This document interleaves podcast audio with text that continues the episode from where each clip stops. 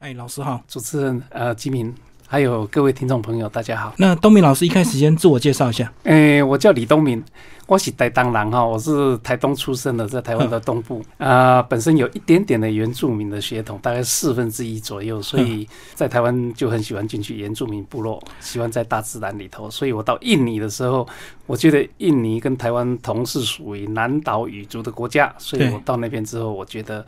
如鱼得水，然后在印尼就是五年半的时间，对，五年半的时间，对我提早回来了。可是你公职是后来才考，对不对？不是哦，我民国七十年的时候就已经考过了，考入国际新闻人员特考，嗯，一等特考，考过了之后就在行政院行政院新闻局里头工作。哎，那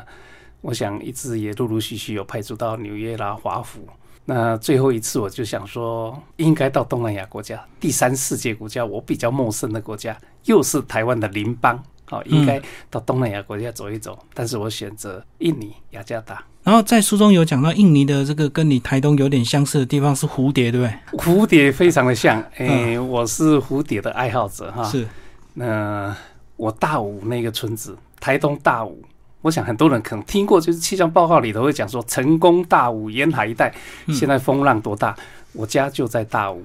大武的山里头有一个蝴蝶谷，很多人大概没听过。大家听过茂林，对，紫蝶会回去休息的地方，避冬的地方。嗯，其实大武是最精彩的一个地方，因为它啊外来的干扰非常的少。冬天如果有机会沿着大武溪慢慢走进去，你就会碰到蝴蝶谷，满满的蝴蝶谷。嗯嗯嗯，所以到印尼也发现地理位置跟台台东的大武有点相近，就对，很相近。可是我去印尼之后，我觉得我想看的蝴蝶，竟然竟然看不到。其实印尼我们这个很近，可是又很陌生，对不对？因为我们最熟反而是泰国或越南这样子。越南因为很多外籍新娘嫁过来，那泰国是因为很好玩，所以大家观光旅游首选就是去泰国。可是后来我才看了这本书，我才发现原来印尼的国土面积这么大，然后这么狭长，然后岛屿这么多啊，非常的精彩哈。那么大的国家，我们非常的陌生。对，其实印尼人自己也很难了解他们自己这个国家。太多的岛屿，太多的族群，太多的文化啊，非常非常的多元。所以，即便是印尼人，我是觉得要通盘了解，其实难度也非常高。嗯，更何况是远在这个这个东亚地区的台湾。嗯，其实我们这个台湾人啊，这个读自己的历史，有时候这个觉得我们当初被日本殖民很可怜呐，然后后来国民党又有一些这个呃一些呃白色恐怖，就觉得台湾人已经很惨了。可是我们来读印尼这部历史，我才发现印尼的比台湾人惨更多了，而且他们被殖民的历史有几百年以上。哎，嗯，的确是这个样子哈。台湾被荷兰人殖民了三十八年，对，这个是我们历史上的。第一个篇章，台湾史里头，除了原住民之外，第一个开始有书写的历史的篇章，第一页就是荷兰殖民台湾三十八年。荷兰在那个同一个时期殖民了印尼，一直殖民到第二次世界大战结束，三百三十年。对，而且我看你这本书，居然这个。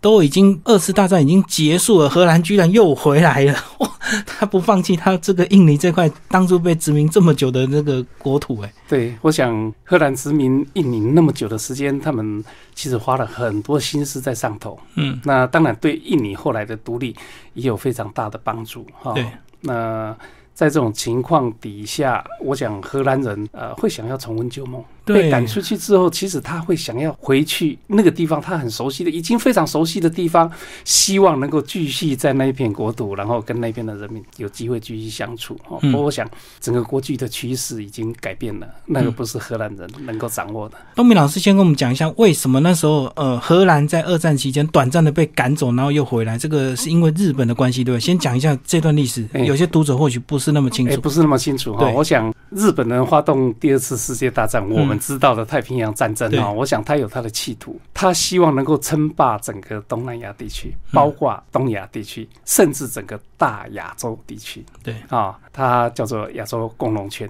他希望是在印尼这一个已经开始崛起，呃，明治维新之后崛起的一个国家，他希望能够呃复制以前大航海时代这一些。西欧国家曾经殖民统治啊亚洲地区那一种气势，他希望把欧洲人赶出去，是由东方人自己来主导自己的命运啊。那我想啊，日本人有他的梦，嗯啊，当然这个梦也透过我们台湾。对，那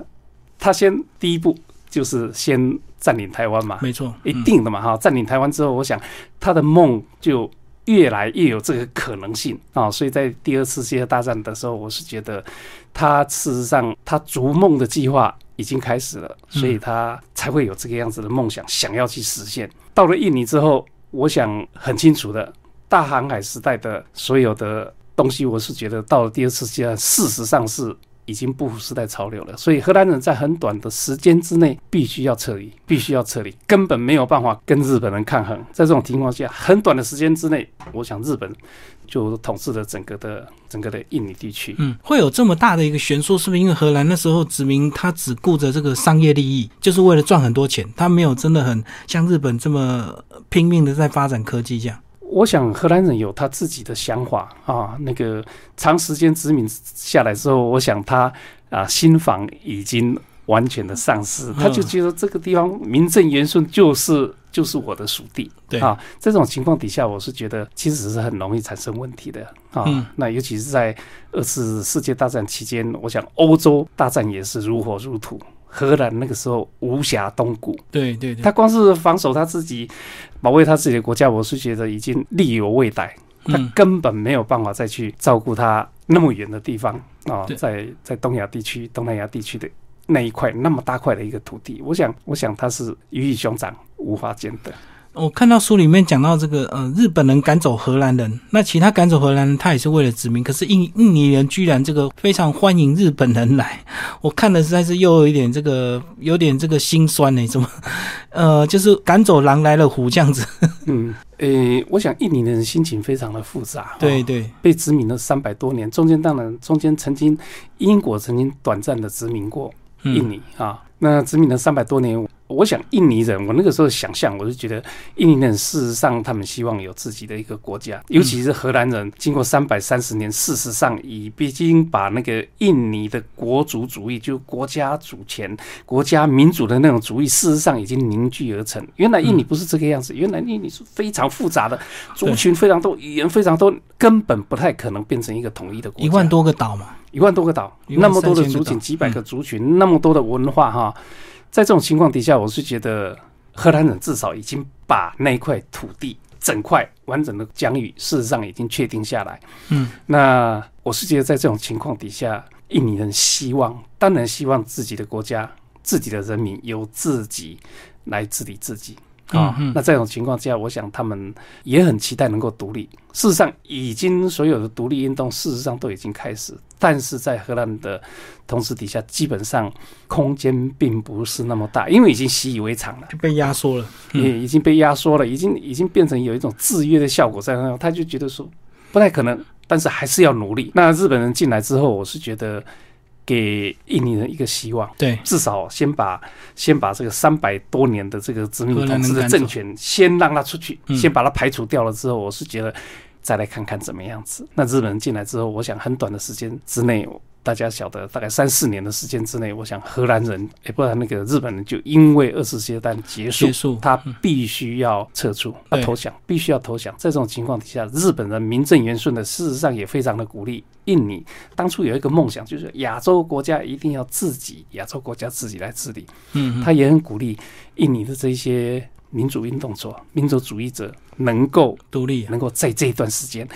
赶快独立。嗯，他也支持他们独立，是。甚至日本的将军的最安全的地方，让他们去讨论他们独立宣言应该怎么去书写。啊，在这种情况之下，我想非常的短的时间之内，那荷兰人撤出，日本人也退出之后，印尼人就开始自己主导自己的自权，就趁他们那个所谓的这个交接期，赶快独立，就是让他木已成舟，就对。我想这就是一个空窗期。对对对。哦，荷兰人他。事实上还有他要烦恼的事情。日本人撤走了之后，我想一定有一个空窗期。事实上，日本人在那边的时候已经开始培养，当然也是他为他自己的利益啊，也是开始培养印尼的。原来原来他们是不会从军的，他们不会是军人，军人是要保卫国家的。他基本上是荷兰人，他就用荷兰人的军人，他不会去培育当地的印尼的军人。但是啊，日本人在那个地方开始培育了，所以荷兰人第二次想要再进来的时候，事实上印尼已经有自己的防卫的力量，最基本的防卫力量有了。所以后来还好，又是美国介入，所以好像这个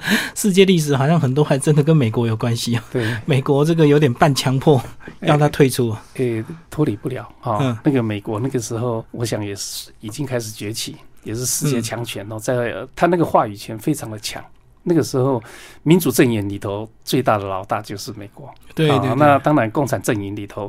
有苏联，有中国大陆啊。嗯那我是觉得那一段时间，基本上所有的民主国家基本上都会都会受到美国的某一些某一些的制约在那。对他等于是民族的领袖的。嗯，好，那其实呢，这个荷兰人终于退出之后，这个印尼也慢慢这个迈向独立，但是呃，日子也不是这么顺利，对不对？因为其实里面又有很多各国的一个势力在里面，包括中华民国跟中共。哇，原来这段老师写的非常精彩。我是看了这本书，我才知道原来他们的立场一开始也从亲共一直到反共，到最后又亲共，然后一直跟台湾为什么要保持只有这个贸易关系这样子，原来都是有所原因的。嗯哼哼，我自己在印尼的时候，事实上还没有花那么多的心思去了解那么多的细节。嗯但是我一直在思考，印尼为什么它的一个中国的政策会那么的坚持？对，另外一个就是跟台湾的关系若即若离，嗯又不敢跟你太亲近，但是又希望跟你做生意，又希望你的技术人员能够进去帮他们忙，能够去那边投资。诶，在这种情况底下，我就在思考。为什么台湾跟印尼之间的关系会是这个样子哈、嗯那我开始爬出一些资料之后，诶，我慢慢的知道，其实历史的演变大概就是这个样子，嗯是有迹可循的。是啊啊，他对中华民国的不太信任，或者是跟呃中国大陆共产党之间的那种很复杂的那种关系是怎么形成的？那我想这个影响一直到现在都还在，每一次的选举的时候都还会有人提出来。对啊，原来在这个二次大战刚结束那几年，其实很多国家对中国大陆的共产党还并不是那么信任，对不对？所以还是有很多国家围堵它，一直到现在，因为这个局势的转变，变成我们现在比较弱势这样子。我想那个时候美国会这个样子来摄入哦，我是觉得最主要美国也是很担心民主阵营的这个整个防线里头，从台湾一路下来之后，会有一个很大的破口。如果如果印尼变成一个共产国家，当然可能性应该不大，嗯嗯，但是那个威胁还在啊。嗯，因为那个阶段其实印尼的惊慌跟穆斯林的势力，那百分之八十几将近九十都是穆斯林，这那两股势力是共产党，我是觉得基本上共产党第三股势力。嗯在这种情况底下，我是觉得军方跟穆斯林的所有的团体基本上。应该不会让共产党有太大的生存的空间，嗯，所以他们就决定说，那就让它结束吧。就打压共产党，就对。嗯就准备让它结束，所以就又倾向美国这一边过来。其实，在印尼的他们的宗教是非常自由，对不对？嗯虽然说他穆斯林是最多，但是其实他对其他宗教还是一视同仁，都是六大宗教都是平等的。那为什么印尼会演变成这个呃伊斯兰教这么多啊？因为其实他被荷兰统治的三百年，应该天主教也应该也有很多被影响的啊、对我，我想印尼这个国家之所以精彩，就是最古老以前当然就是就是原住民物灵信仰啦、祖灵信仰这种嗯非常自然崇拜的这种信仰。过了之后，宗教开始进来，宗教开始影响印尼，最大是透过贸易，因为印度。会跟东南亚国家开始有一些贸易的行为，阿拉伯国家也会进来，但是先进来的是印度，嗯所以印度从印度传进来的佛教跟印度教都曾经在印尼这片土地上面曾经建立很大的帝国，而且是印尼历史上他们都都觉得引以为荣的大帝国，嗯，嗯是佛教跟印度教建立的。对那为什么穆斯林慢慢移进来之后，穆斯林的人口会突然间增加的那么快？我想里头的因素非常的复杂。哦嗯我想因为印度教本身有一点点阶级制度在里头。哦，种姓阶级，啊种种姓阶阶级哈，那这个是穆斯林都不会有的，嗯，不会有的。那这个一般的民众，我想他们就希望一视同仁啊。所有宗教进来之后，其实应该一视同仁，不要再有任何阶级的资助。嗯，那佛教基本上给我们的想法就是，他比较注重他自己自己修为，自己的修为，对对哈对，他比较不会去顾及说一般民众没有没有宗教信仰，他们他们的经济情况怎么样，他们生活情况怎样，比较不会去关注这一部分。当然，现在改变了，有一些有一些佛教的团体事实上已经改变了。在这种情况底下，我想印尼的民众会有一个选择，嗯因为印尼的民众基本上，我觉得当然维持温饱没有问题，但是他们也希望过更好的生活。在这种很复杂的情况底下，我想佛教慢慢也失去了他们的原来的那种势力范围。哎对对对，当然还是存在，但是他们已经退缩到某一些角落里头去。就变小部分就对了。对，像印度教，它就就撤撤了之后，撤到火山地区，或者是直接撤到巴厘岛。嗯，巴厘岛我们晓得就是印度教的国度，那就是那个时候的印度教的帝国的这个皇室啦，或者是贵族阶级的，就慢慢的撤到那个岛上，因为离爪哇岛有一点点距离，是比较安全的一个地方。那佛教徒还在。嗯哦，还在，但是他已经退缩到某一些角落里头。我曾经去拜会过他们。接下来我们来讲一些政治的演变，好不好？哦，后来看了才知道，说原来这个所谓的强人政治是苏哈托这个执政三十几年了、嗯，哇对，这么长的一个历史啊！对，嗯威权统治底下，我想苏哈托他当然希望印尼能够强盛嘛，哈。嗯那在一个族群那么复杂，语言那么复杂，然后领土范围又那么破碎、那么嗯广大的地方哈、原先他们也希望是引进美国的这种议会政治，就是所谓的民主政治进来，但是试行了几年之后，他觉得完全没有办法掌握，就人多嘴杂，呃，什么很事情都推推动不了。非常的难哦，所以他觉得说应该建立一一个比较比较威权统治的一个政治的一个体制，嗯，比较可以充分的掌握。但是我是觉得长期的统治下来，曾经当然曾经让印尼这个国家在经济发展上面有不错的表现快速嗯，但是久了之后。一定是这个样子的。我想腐化、贪污的所有的事情，通通在这个国家发生，所以最后才会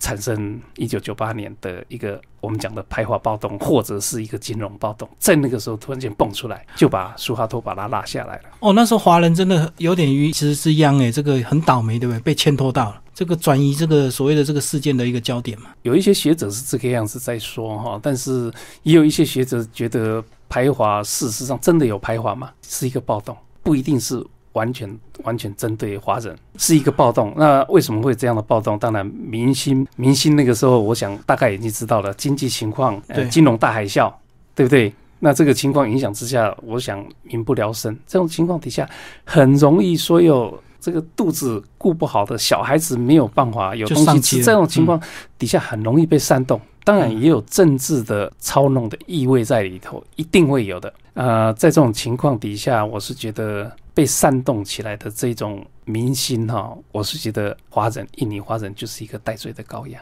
呃，应该或许也是说华人可能相对呃在那边比较勤奋、比较打拼，可能这个比较有钱，所以很容易就被暴动锁定的一个对象，对。哎，因为你如果穷，他可能也不想攻击你，一定是攻击有钱人，贫富差距嘛。对对对，他们很在意的就是，即使是很贫穷或者是一般的印尼的穆斯林，我今年如果赚了一百块钱，我至少要两块钱到三块钱，我是要奉献出来的，有一定的比给例。更贫穷的人，让他们也可以，不管是在哪一个哪一个开斋节啦，或者怎么样子的时候，至少可以来帮助他们啊。那这个是他们的观念。那华人我们都常常讲说，当然不谈国营事业，印尼的国营事业我们不谈，但是私人的财富里头。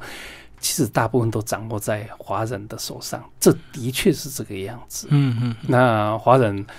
我们比较知道的就是他们来自原乡，从大陆大陆哪一个地方过来，当然离乡背景来这个地方之后勤奋，然后打下根基之后，他们想到的第一个要回馈的对象就是他自己的原乡，对，他要回去他自己的原乡帮主厝把它盖起来，然后嗯嗯在那办学校怎么样子？我想第一个回馈的都是原乡，而不是印尼当地。嗯嗯，好、那我想印尼人那种感受非常的强烈。你在我这片土地上面赚这么多钱，赚那么多钱，嗯，然后你回馈的对象竟然不是我们印尼这一块土地，哈、所以很容易被煽动起来。的确，所以其实它是整个呃煽动，可能是对一般是呃，也不是只有针对华人，是这个整个普遍比较有钱人，就贫富的一个差距的一个对抗，就对了。他们都说是暴动，有一些人认为它就是一个暴动。那是不是你要讲排华？当然有一些人就觉得说，啊，那因为华人也死伤了很多嘛，哈，那也是一个很主要的一个对象啊哦。被攻击的对象。所以你说要排华暴动或者是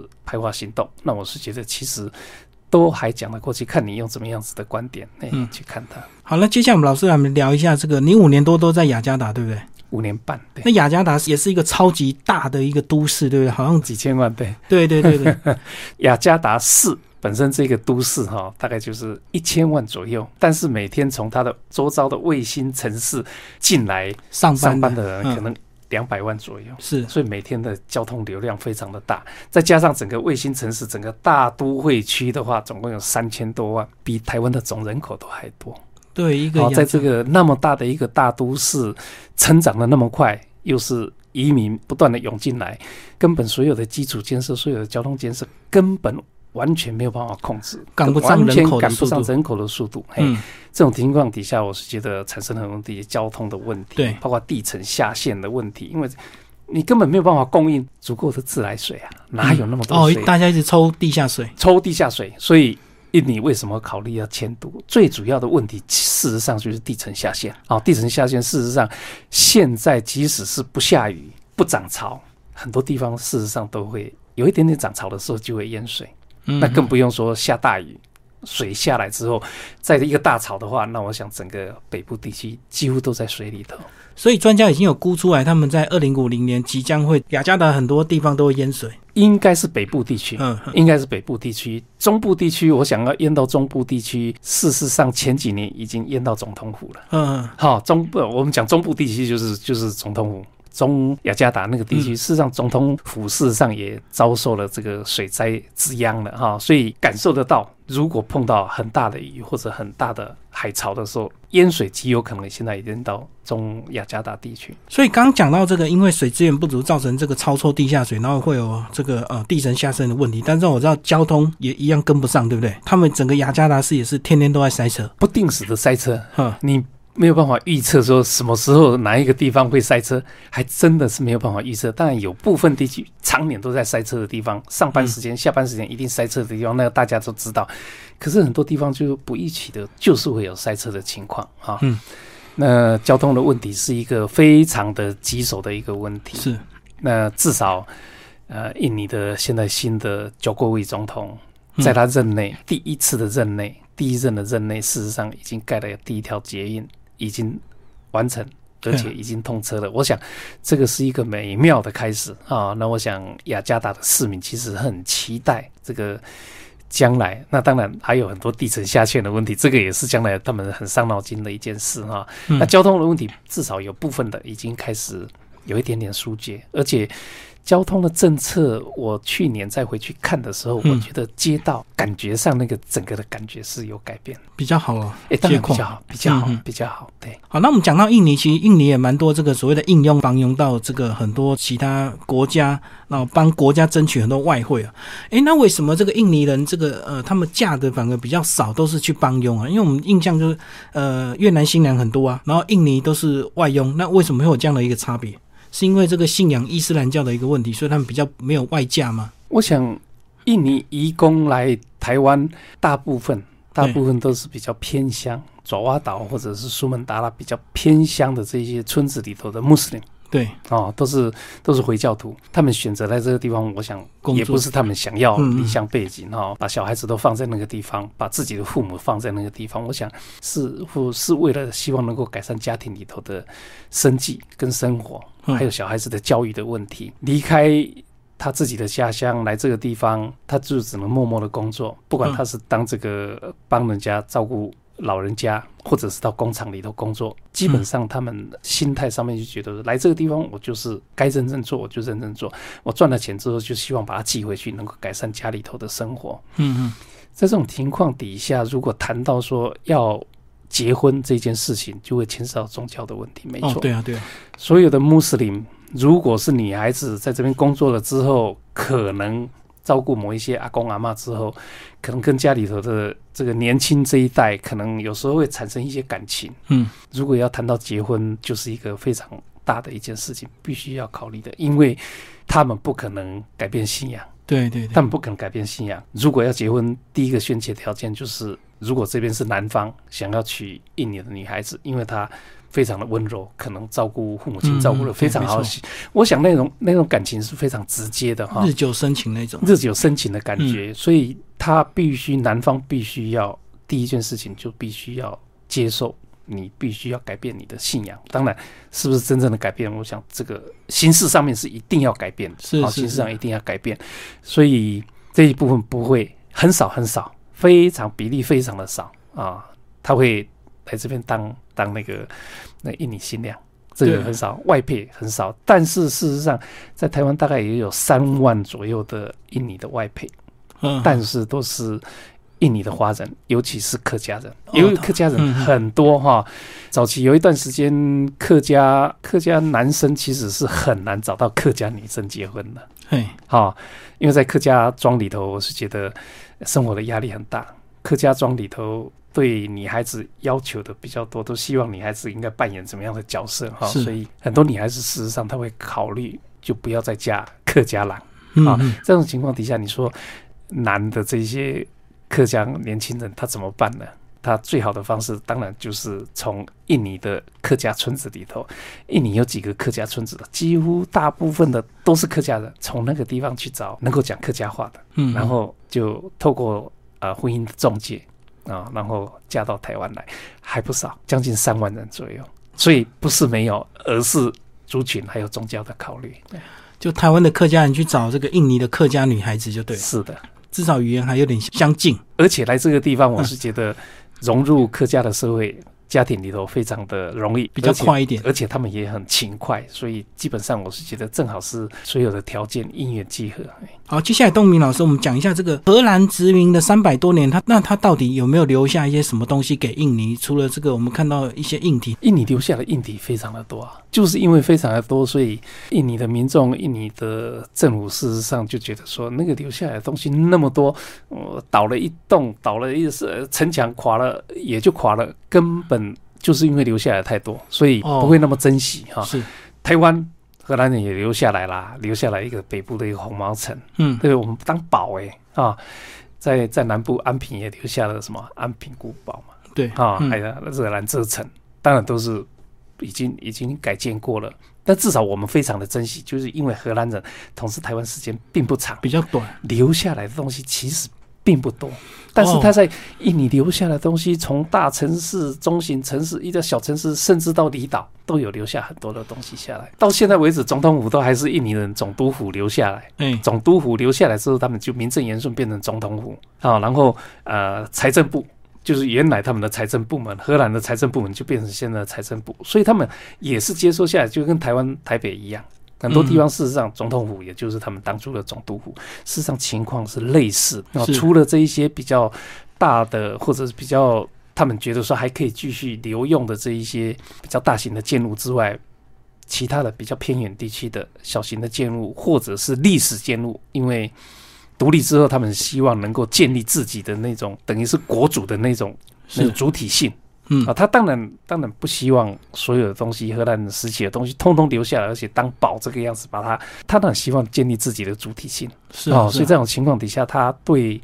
荷兰人留下来部分的东西，事实上是把它放在那个地方，就任其自然自然的消失，就没有刻意去维持，没有办法用心。哎，对，但是最近这几年，我觉得就贵政府开始在考虑这样的问题啊，他觉得这些留下来的东西是印尼很珍贵的资产，嗯。也是必须要透过保存的方式把它留下来，甚至已经开始在思考。哪一些地方要把整个当初荷兰时期统治的时期的老城的那种样貌，当然已经改变了，嗯。至少很多的元素要把它留下来，甚至想要申请世界文化遗产，哦，现在已经开始思考。感受这个，一嗯。但是已经已经晚了一步。哦，申请了几年，连巴达维亚那个时候是呃荷兰东印度公司的总部，那个时候叫巴达维亚，就是现在的雅加达，申请了几年都没有办法被 UNESCO 来认同。嗯，嗯那不能认同的原因，当然 UNESCO 联合国它是希望印尼政府要继续珍惜，要继续努力，努力到某一个程度之后，我是觉得他们可能才会把它考虑进去，因为早先他们根本不屑一顾。好，那最后东明老师讲一下印尼的这个呃最后未来的发展好不好？包括他也是东协一个呃算是东协老大，对不对？嗯。然后他跟邻国的一些关系，以及跟中国大陆的一些关系，啊？我觉得印尼以前可能自己没有感受到自己是一个很大的国家，嗯，哦，没有自信。现在的印尼，我看到他的自信，嗯，哦，他觉得他已经开始在学习怎么样是当一个大的国家，所谓的大国啊，他要扮演这样的角色，当然还在学习中。嗯所以他跟所有东南亚、东协国家其实都保持非常好的关系，因为你当了老大，你还你还不跟大家。那个哦，那我是觉得你怎么当老大？你嗯当不起那个老大哦。当老大要有他老大的那种、那种、那种气势那种气势，要那种气度。所以嗯东协国家基本上，我是觉得他们关系都非常的好。对啊，因为我们看到菲律宾跟大陆有些冲突，那越南跟这个呃大陆也有一些南海的冲突，嗯那印尼跟大陆关系都这么好吗？哎，还不错啊，嗯还不错哈。那我想这个也是长期累积下来的。那现在尤其是大陆经济崛起之后，那个影响更大。就一带一路一带一路嗯开始推了之后，我想所有的国家，只要是他们在他这个他这个规划的这个路线里头的国家，嗯基本上我是觉得，尤其是印尼，印尼很希望能够透过这个样子的合作关系。啊，能够让自己的经济起飞，能够让自己的国家的所有的基础建设能够更扎实，因为他们看到了中国大陆事实上这一段时间来十几二十年来的表现，看到是呃接受中国大陆带钱带技术去投资就对了。哦，那当然。嗯，那当然，这个是他们老实讲是最需要的。哎，那当然也引起了很大的讨论。对对对，后续效果还有，因为确实也有也有些国家后来后悔，但是可能违约了之后又不 又不知道怎么办这样对子。对对对对，嗯很多东西我想这个都是第一次哈，第一次我想总会找出一个对自己国家利益最有帮助的一个方式。印尼也还在摸索中，嗯那必须要透过实际去操作了之后才会晓得。我想那种关系应该会继续维持，只是变成怎么样子的合作的模式，那这一部分我想还还需要时间来来考验。其实就跟这个中美贸易大战一样，这个一开始喊话，这个大家这个比大声，可是最后还是会找出一个大家都能够接受的一个方式，因为不可能无止境一直两边一直对抗嘛，嗯嗯，嗯大家都会受伤。那最后当然要讲到印尼跟台湾的关系啊，这个呃我们的南向新南向一直在跟这个东南亚国家，那印尼是这么大的一个国家，也一定也有跟他一些接触。那过去因为一个中国政策的关系，所以他们跟我们就是维持民间跟商业的一个交流。那到现在还是这样的一个模式吗？我想这个模式一直都没有改变。嗯，哎，不管印尼跟中国大陆关系恶化到什么程度，都一样。通通是这个样子。对好，那这个就是印尼我。我有时候会讲说，它是一个大国，嗯大国的政策定下来之后就就是这个样子哈。当然中间会有一点点弹性的空间，但那个空间其实并不是那么大。那台湾就是必须要在这样的空间里头找到一个生存之道。所以台湾在印尼事实上要花更多的力气，嗯花更多的力气才有可能找到自己的一片小小的天地。哦，对，因为现在如果纯纯粹以钱跟这个产业或者是技术来讲，中国大陆已经胜过台湾很多了，变成台湾这个台商的实力已经相对比较不像过去那么那么强大了。台湾曾经呐，哈，曾经在二十年前，曾经是印尼的第二大投资国。啊，台湾曾经是印尼的第二大贸易伙伴。那现在台湾已经落到十三、十四，差不多就是十几这个样，名以后十几名之后，嗯，那中国大陆很快的时间，现在是印尼的最大的贸易伙伴。嗯啊，也是最大的投资国。我想，我想这个校长非常的清楚。我想这个是台湾也必须面对的一个现实啊。最后，东明老师帮我们总结这本书好不好？你这本书这个这么厚，然后这个四百多页，你希望我们这个台湾读者看了之后，呃，有什么样的一个思考？我想阅读这一本书可能呃需要比较长一点点的时间，我也不鼓励说一口气把它读完哈。那我想慢慢的看，慢慢的看哈。嗯那我最大的心愿当然就是希望说，尤其是家里头有印尼移工的这些雇主哈，嗯因为他们以前可能没有管道去了解印尼这个国家，或者是因为了解印尼这个国家的背景之后，然后来认识在他家里头的一个很重要的成员，在他家在家你家里头帮你照顾老人家的爸爸妈妈、阿公阿嬷的这些印佣或者印尼看护。我希望能够透过这一本书，让他们开始思考，说是不是要透过这个样子了解之后，然后善待他们的在家里头帮忙的这些应用。我我是觉得这个是很很原初的一个心愿。对哦，那当然也希望印尼印尼人也能够多了解台湾了。嗯，增进彼此了解，然后增加一些同理心，这样子。对，嗯，最后老师要再解释一下这个副标为什么叫做跨越赤道的彩虹国度？为什么用彩虹国度？彩虹就是一个你感觉得出来非常精彩啊，嗯五花八门，然后非常多元、嗯非常精彩的一个地方。那印尼绝对够得上这个样子的名称哦，叫做彩虹国度。然后包容性非常的大，它就是在天空，让所有的人通通能够去欣赏它。印尼基本上有这样的条件，对，而且他们族群那么多，方言那么多，对，非常非常的精彩，所以它嗯绝对够得上是一个跨越赤道的一个彩虹国度。对啊，它相对比中国大陆来讲的话，它的族群又更多，方言又更多，又更加精彩。诶、中国大陆可能可能族群上面没有分到那么细，因为它是一个群岛，所以群岛很容易形成不一样的语族。岛跟岛之间这个差距会很大。很大中国大陆是同一块土地，它就对对差距慢慢会同化嘛。对对对对，嗯嗯，互相影响。对对对，所以这个到印尼的某一个岛，可能也会看到我们台湾原住民的一些元素，对不对？可能南岛也有一些移动过去哦。哦，非常非常的，哎，我我曾经跑了几个离岛哈，还跑了不少的离岛。我喜欢去跑，因为我想要去看他们离岛的嗯原住民跟台湾的原住民到底有什么不一样。我去观察的时候，我才赫然发现，还真像，还真像槟榔的文化。哦，是。迎宾绝对是用槟榔，而且印尼那个地方嗯，因为他们他们都是住在这个比较独立的偏远地区，他们还保留那种原味。哦嗯，他们把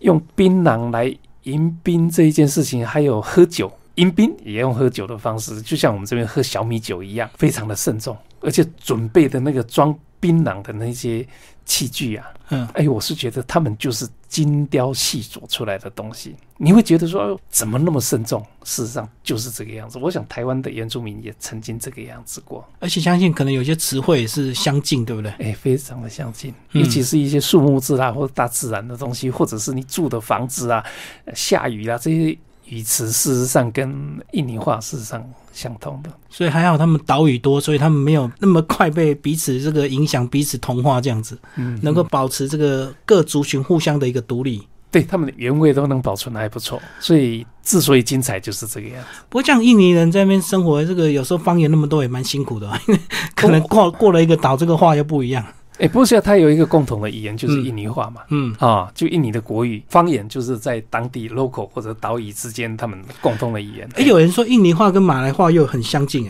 哎，哎，事事实上他们就是马来语系的，所以彼此还能是能够沟通啊。可以沟通，嗯，没有问题。好，今天非常谢谢我们的作者李东明老师为大家介绍这本《看见印尼》，然后玉山社出版，然后有兴趣的话也可以找这本书来读。好，谢谢老师。好，谢谢，谢谢。